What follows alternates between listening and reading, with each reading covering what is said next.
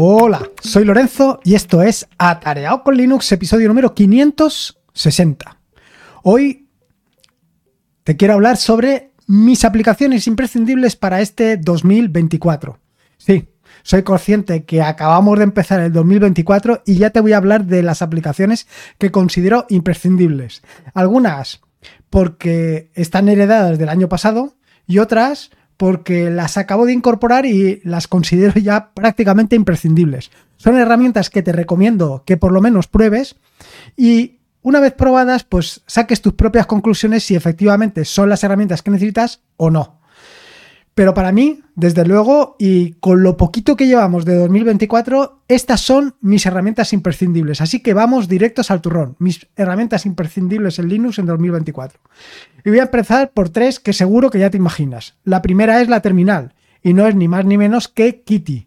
Kitty es mi terminal desde hace ya bastantes años y se ha convertido en esa herramienta imprescindible Em, en, Kitty realizo prácticamente la mayoría del trabajo que implemento, dado que sea como fuere, pues ya sea que me conecto a NeoBeam para escribir, ya sea que estoy preparando script, ya sea que estoy programando, todo esto lo hago directamente en la terminal, con lo cual Kitty es imprescindible.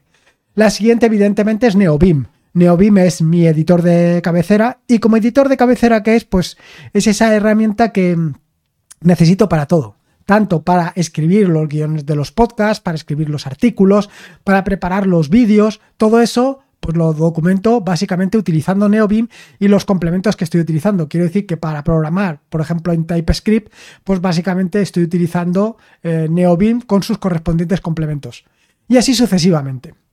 Y la otra de las herramientas que ya te puedes imaginar que es imprescindible para mí hoy en día es, sin lugar a dudas, OBS Studio. OBS Studio es la herramienta que estoy utilizando actualmente tanto para grabar los vídeos como para grabar los podcasts, porque realmente lo que hago es grabarme en vídeo y luego extraer el audio para generar ese podcast. Con lo cual son herramientas que se han convertido en imprescindibles. La siguiente de las herramientas eh, bueno, no sé si llamarla exactamente herramienta, pero bueno, sí, básicamente es una herramienta y que va integrada en la terminal es la Shell. Hasta ahora siempre he dejado la Shell un poco de lado, pero últimamente me he dado cuenta de la importancia que tiene la Shell para nuestro desarrollo. Y en este sentido, bueno, pues Fish, que acaba de incorporarse en este último mes a mi flujo de trabajo, se ha convertido en, en esa Shell que siempre he querido tener y no lo sabía. Eh, no te preocupes que poco a poco, a lo largo de este año, te hablaré más sobre esta SEL y las características y peculiaridades que tiene, pero creo que es para mí importante. Luego me hacía falta también, por supuesto, un gestor de archivos. Y en este caso, eh, y hace poco le dediqué un vídeo, te quiero recomendar Yatsi. Y-A-Z-I. Es un gestor de archivos, un administrador de archivos para la terminal. Un administrador de archivos que utiliza evidentemente los atajos de teclado de BIM para desplazarte, moverte, etcétera, etcétera. Y además tiene un aspecto muy parecido, muy similar al que tiene Ranger. Pero es increíblemente rápido y configurable. Tiene esas dos ventajas, con lo cual, bueno, otra herramienta a tener en cuenta. La siguiente, Atuin. Twin es esa herramienta, esa herramienta a la que recurro cada vez más a menudo, porque es simplemente una memoria. Normalmente estamos acostumbrados a utilizar el control R para desplazarnos en el historial de nuestra terminal.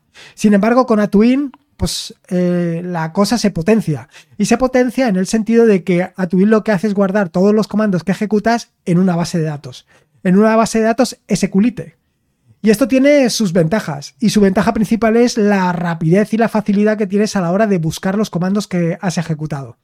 Para mí, mm, ha venido a sustituir desde hace ya tiempo al historial tradicional.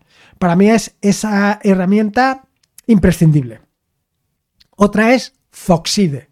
Foxide es, bueno, el CD, es decir, no el CD de disco, sino el CD de cambiar de directorio eh, que siempre quisiste tener y no sabías que existía. Bueno, Zoxide es una pasada.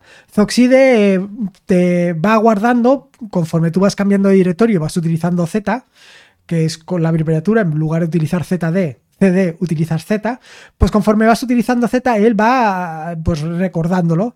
Y la próxima vez que lo utilices, pues es mucho más efectivo. Zoxide es una herramienta, bueno, me permite desplazarme a lo largo y ancho de todo mi árbol de directorios a una velocidad de vértigo. Es impresionante. Con lo cual, bueno, pues esa herramienta que si todavía no has probado, deberías de probar inmediatamente, porque es una herramienta espectacular.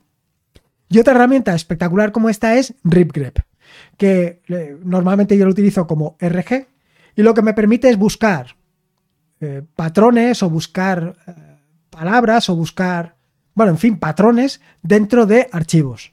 Se trata de una herramienta espectacular porque te permite buscar en gran cantidad de archivos a una velocidad de vértigo.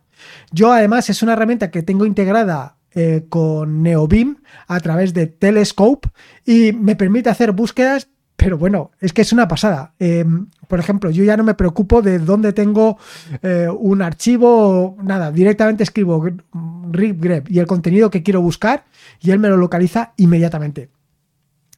Es de esas herramientas que igual que te... bueno, básicamente todas las que te estoy contando en este episodio del podcast te las recomiendo. Y además te las recomiendo muchísimo. Pero esta, si no la has probado todavía, bueno, te estás perdiendo una maravilla auténtica, porque eh, eso de estar buscando, abriendo archivos, abriendo para intentar encontrar ese archivo que no sabes dónde está, bueno, pues esa herramienta es la herramienta que estabas buscando, RipRep. La siguiente es YADM, Y-A-D-M, Jet Another Dot Files Manager. Este es el gestor de mm, archivos el gestor de dot files, que vengo utilizando, yo te diría que en los últimos tres meses, en los últimos cuatro meses, cinco meses, bueno, probablemente más. Em, he estado, eh, como bien sabes, y ya te he contado en algún que otro episodio del podcast, he probado muchísimos eh, gestores de dot files. He probado, bueno, todos los que te puedas imaginar. Todos no, porque hay una barbaridad. Yo creo que das una patada eh, y sale un gestor de dot files. Pero este gestor de dot files que me recomendaron, pues la verdad es que es muy sencillo de utilizar y además tiene la ventaja de que tiene un funcionamiento exactamente igual a Git al sistema de control de versiones Git. Con lo cual, bueno, pues es muy sencillo de interiorizar. Y luego tiene otra de las grandes ventajas que presenta es que eh, te permite utilizar plantillas. Yo lo que hago es utilizar las plantillas en, combinación con Gopas, que es un gestor de contraseñas, para rellenar esas plantillas. De manera que yo las plantillas las subo tal cual a mm, mi repositorio Git, que puedes ver tú cuando quieras, pero las plantillas no vienen con, con las contraseñas, sino que las plantillas vienen vacías, vienen con determinadas palabras clave que tienen que ser sustituidas. Bueno, pues esto es YADM. Y otra de las herramientas que también utilizo muy a menudo es FD. FD la utilizo en combinación con Find. Bueno, en combinación, o utilizo FD o utilizo Find. Utilizo cualquiera de estas dos. Pero son dos herramientas que me permiten buscar en todo mi árbol de directorios. ¿Cuándo utilizo FD y cuándo utilizo Find? Bueno, pues básicamente lo utilizo de forma indistinta. Con FD todavía no tengo suficiente soltura, pero FD vendría a ser la herramienta que viene a reemplazar a Find. Es una herramienta que tiene una sintaxis mucho más sencilla que la de Find y que además, al igual que te decía con RipGrep, funcionan a una velocidad de vértigo. Son increíblemente rápidas. Todas las herramientas que te estoy hablando hasta el momento, bueno, todas no exactamente, pero gran parte de estas herramientas están implementadas en Rust y tienen, bueno, la característica intrínseca de Rust, que es, bueno, el ahorro ese de memoria que tienen, o más que el ahorro, el, el control de memoria tan exhaustivo que tienen y luego por el otro lado es que muchos de los desarrolladores se han enfocado más en la en el desempeño de la herramienta con lo cual normalmente consiguen herramientas que son tremendamente rápidas. Y la última de las herramientas que te quiero contar es Zatura. Zatura es un lector de PDFs, pero es un lector de PDFs súper minimalista. Y tiene una ventaja para mí, y es que se integra perfectamente en la terminal. Bueno, quiero decir, no es que se muestre en la terminal, pero que se integra perfectamente con los scripts y con todo ese mm, conjunto de herramientas y aplicaciones que he estado últimamente actualizando. Por ejemplo, con Jatsi tiene la peculiaridad que te permite abrir fácilmente cualquier eh, PDF allí. es súper rápida, utiliza los atajos de teclado de BIM, se desplaza muy sencillo a lo largo y ancho de todo el, escritorio, o sea, es una herramienta súper interesante. Yo... Eh, es una herramienta un poquito más, eh, ¿cómo te diría? Más de nicho, porque es una herramienta de esas que, pues sí, nos gustan a, a la gente que utilizamos mucho el terminal, pero de todas maneras, eh, si no la has probado, te diría que la probaras, porque te vas a llevar una sorpresa. Bueno, también tengo que decirte que funciona exactamente igual que BIM. Tienes línea de comandos, te desplazas utilizando los atajos de teclado, para abrir un archivo tienes que utilizar dos puntos O y el nombre del archivo. En fin, es un tanto peculiar, pero ya te digo que le puedes sacar muchísimo partido. Y nada más, esto es un poco el batiburrillo de herramientas que quería contarte. Son bastantes herramientas, las dejaré todas enlazadas en las notas del podcast para que te, sea sencillo de, de, encontrar.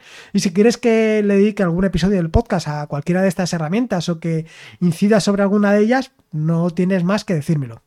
Y nada más, espero que te haya gustado este episodio del podcast. Y ya sabes, una valoración en Evox, en Apple Podcasts, en Spotify, me vendría fantástico para dar a conocer este proyecto. Recordarte que este es un podcast de la red de podcast de sospechosos habituales, donde puedes encontrar fantásticos y maravillosos podcasts. Puedes suscribirte o puedes participar en la red de podcast de sospechosos habituales entrando en Telegram en t.me barra WinTabletInfo. Y nada más, Recordarte que la vida son dos días y uno ya ha pasado, así que disfruta como si no hubiera mañana. Y si puede ser con Linux y con todas estas herramientas, mejor que mejor. Un saludo y nos escuchamos el próximo lunes. Hasta luego.